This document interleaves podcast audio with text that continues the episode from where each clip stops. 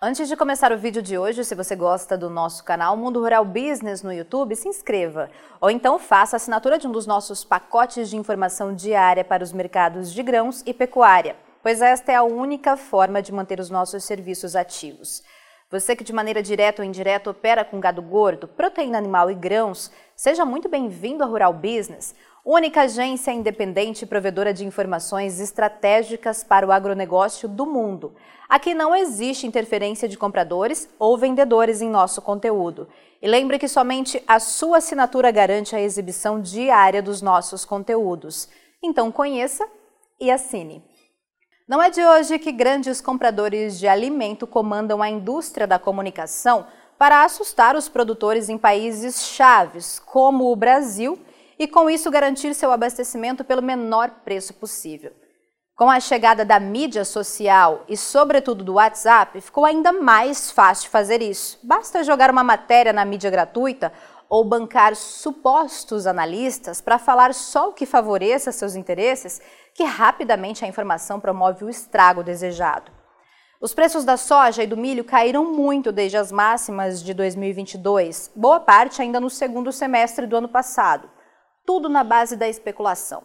Agora, com a colheita da maior safra de soja de todos os tempos, o mercado comprador vem encontrando terreno fértil para jogar ainda mais para baixo as cotações, buscando de todas as formas esconder três informações básicas de quem opera de forma ainda amadora no mercado agro, acreditando que tudo o que dizem por aí é verdade.